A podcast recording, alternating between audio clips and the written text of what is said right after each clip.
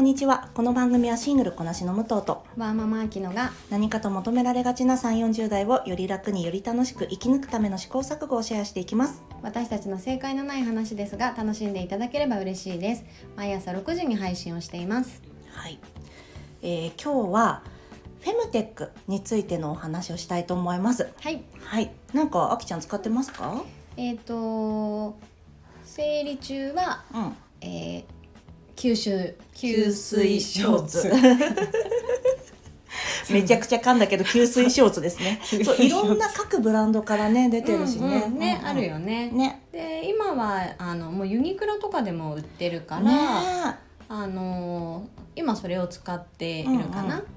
もうねあのやっぱ多い日はちょっと心配だから、うんあの私タンポンがちょっと使えなくて、うんうんナプキンを使う時もあるんだけど、うんもう最後の23日とか、うんそれだけのためにナプキンを使う方がね衛生的に、うんうんあのもう蒸れもね気になるしうん匂いも気になるから本当に蒸れるよね ナプキンって、ううんん、そうね私たちあれ脱毛しているもんね,、うんうんねだけどやっぱ群れが気になるうんそかうら、なのねあの吸水ショーツを使ってからはもうすごい楽だよねね。そうだね、うんうんなんか洗濯ももっと面倒かなと思ったけど、まあ、うんお風呂入ったついでにやっちゃえばいいことだし、そうそうそうそう、ねそう私も吸水ショーツ使ってて、うんあの最初はねナギさんだったかなあのね一番そうそ最うそう初にねねやっぱりねやっぱあそこモデルさんもプラスサイズのモデルとかいろんな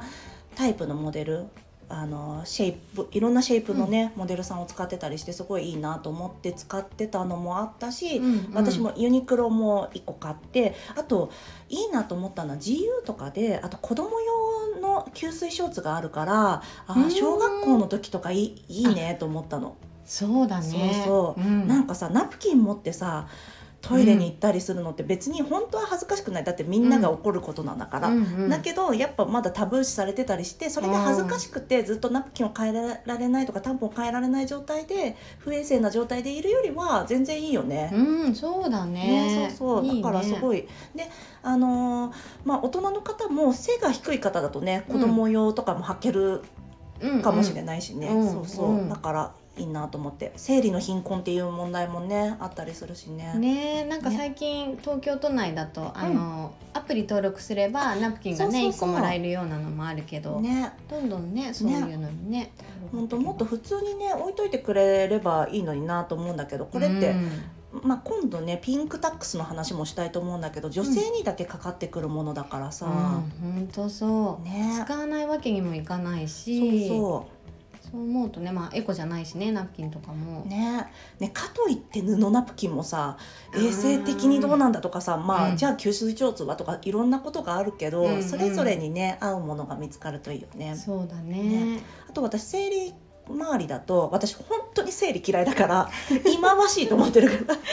そうね月1回来るけどそねうそうだからあの今はもうね生理止めちゃってるんだけど、うんうんピルを飲んでうんなんだけどまあそれまでは月経カップ使ったりとかタンポン使ったりとか、うんあとなんだっけシンクロフィット使ったりとか、シンクロフィットって何シンクロフィットがどこだっけソフィーかなごめん、うんちょっと今ブランド名を思い出せないんだけど、んえー、とシンクロフィットっていう商品でそのなんだ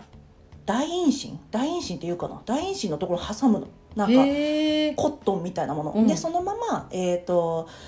トイレに行って、えー尿を出す時の勢いでそのまま便器に押し出されるんだけど、そのまま流していいうんだからそのまま、まあ、ゴミも流せるからう、んトイレットペーパーみたいにねうんうんだからそれを使っててそれはね割と便利なんだけどやっぱそれで、うんあごめんね吸収できるんだちゃんとそう吸収できるのまあえーですごもいそれだとまあちょっと不安だから結構後半の方とかあと最初のうちなんか少ない時うんとかに使ってたかな。でプラスそれにあとナプキンだけだと蒸れるからそれを使ってうんっていう時もあったかな。そうだよねそう本当にさ私たちは今はいろんなのがあるけどさ昔はさあ今日は昼間だけど夜用じゃないとダメだみたいな時あったよね。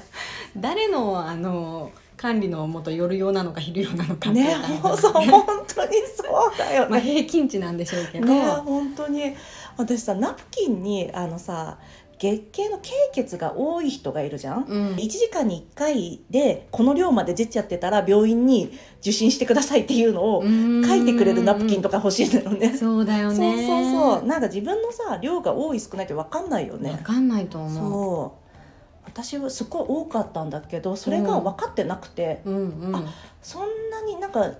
あそうショーツから漏れちゃうみたいなことがあったりするのは多いんだとかあーそそううねなんだって。その夜とかね漏れちゃう人とかいるけど私多分、まあそのね、平均値が分かんないけど少ない方だかうんうんら、うんあんまり苦労したこともなくて、うん多い人は本当に、うんあの PMS も含めそてうきついからね大変だよねうん、そうなのそそこら辺のアプローチはしてますかこら辺はね今はもうあのちょっとこれ次回にお話ししようと思ってるんだけど私もう生理をもう止めてて、うんうんピルをずーっと飲んでいて3ヶ月とか4ヶ月に1回ぐらい生理が来るようにしてるから、うんだいぶ楽になったね,、うんうんねちょっと日本ではまだ扱ってないいいろんななんか生理をコントロールするものとかもね、ちょっと次回でお話ししたいと思うんだけど、うんだ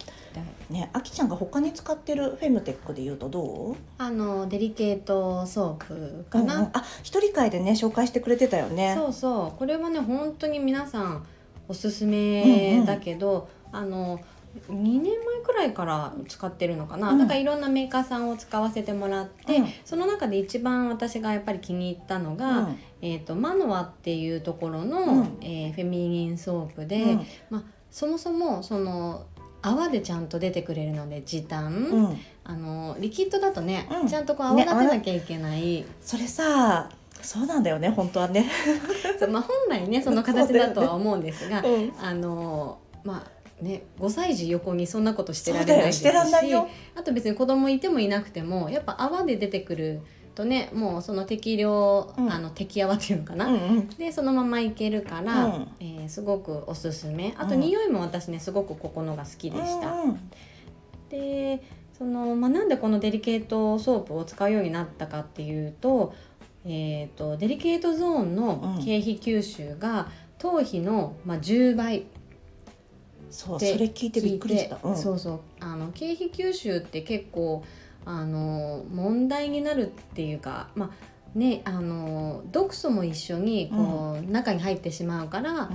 問題視されてるんだけど、うん経費って肌ってこと肌から吸収しちゃうよってことそうそうそう簡そ単うに言えば、うんうんうんなんか全て肌にのせてるクリームとかもそうだけど、うん中に入ることによって作用するから、うんそれがいいものなのか悪いものなのかっていうのをちゃんと見極め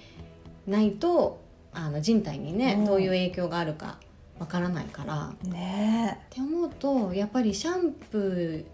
ーよりも10倍気を使わなきゃいけないって思うとそう普だ通のね石鹸じうんうんゃ怖いかなと思っえてそうだね使ってます。へえ私さ何にもオイルは膣用のオイルは塗ってるんだけどそれだけなんだよね、あなんか洗う体をそもそも洗ってないのどこも、 なんか、うううんうんまあちょっとわかる言いわかる方あれなんだけど、うんお湯のみあのバスタブに入ります、うん頭洗ってあのトリートメントとかします、んでも体をね洗ってないんですよ背中とかもそう背中はさこのコンディショナーとか流すから、うんうん洗った方がいい洗うまあ、ニキビとかが気にならなかったらうんうんかな、いいのかなそうなんかタモリさん方式でやろうと思って タモリさんがタモリさんはなんかね頭と足とえっ、となんだっけクロッチのところしか洗わないって言ってたから、うんうんうんで私はまあ頭しか洗ってないんだ けどすごいそう足も洗わないんだ足もまあ最初一番最初洗うけどなんていうのシャワーで熱湯で流す言われてみればそそうだね足洗った方がいいね このなんかあれ何でしたっけ共同浴場に行った時は、うん言い方あれだけどうそうなんだ共同浴場あのお風呂とか行った時は、もちろん洗うんだけど自分だけだと何にも洗ってないあーからちょっとき気にしようか な足足とクロッチとタモリさんを本当に見習ってその3箇所そうはだねせめて洗おうかな。うん、私もあのもうスポンジでゴシゴシはしないけうど、んうんあのボディーソープも泡にしてるから、さーっと手で、うんさーっとする流だすぐけ、らいうんあそうなんだ韓国の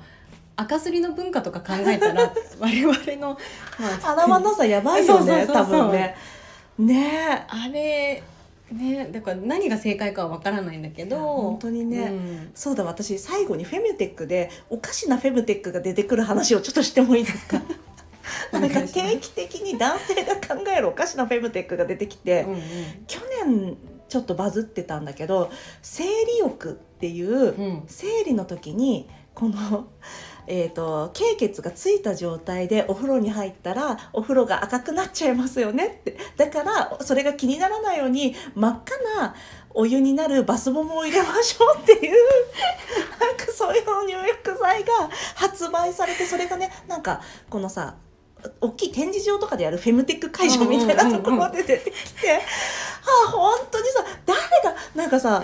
経血がお風呂の中に入って血だらけになるみたいなことさ、やっぱ女の人は思わないじゃん。あのそれってそんなさお風呂入ったことないけど本当だよ ねなんかあのちょっと処理が甘かったたまたまこびりついちゃってた固形のものがうんうんお湯の中に混ざっちゃうっていうことはもしかしたらあるかもしれないけど、はいはいお湯が赤く血で染まるなんて やっぱりさちょっと科学的にもさ、うんああのお湯がなんていうのあの体温よりもお湯の温度が高いとみたいな話とかうんちょっと、 お分かりになりますでしょうかみたいなさ。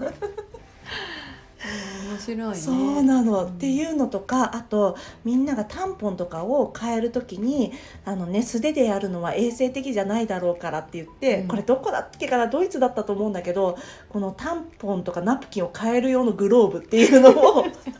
開発したチームがあって本当にさ、うんやっぱりだからこういう時にこの女性の声っていうのが、うん やっぱり男性社会には届いてないっていうのがねあるんですよ面ね。白いね本当になんかさこれさ友達がさ言ってたらさ、うんバカ話でさ終わる、うんうんうんこれそうだそれ商品化しようみたいな感じでさネタとし終わてるねかもしれないけどさその感じで僕たちは世界を変えますみたいな雰囲気でやっちゃってるでしょ。だって企画から入りこうデザインまでして商品開発までいっちゃってそうそう販売までいってるもそんう、ねね、だってさそこにさ女性が一人いたとしてもなんか、あうんもうこいつらに言っても無駄だから何も言わんとこって思わせちゃってるってことだよね。ね女性が誰も関わってないっていうこともないだろうねうし、んうん、なんかそのちちなみに生理欲の方は女性もそのチームにいたのようんだからもう、こいつに言ってもどうしようもねえなって思ったんじゃないかな。まあ、ギャそうギャグとしてねいいかそもうねね、うん、でも本当にさなんていうのそれで女から金負けあげようと思ってんだったら本当に一昨日来やがれっていうこっちもベランメみたいな感じになっちゃうから そういう気になっちゃうねそうなっちゃうよね。というフェムテックのお話でした、ありがとうございました は では今日はこの辺にしておきましょうか。いはい、この番組はスタンド FM はじめ各種ポッドキャストで配信しております。ご質問やご相談はリンクにありますツイッターアカウントかスタンド FM のレターでお願いいたします。皆さんのフォローやご意見いただけますと大変励みになりますのでお待ちしておりますではまた次回失礼いたします。失礼いたし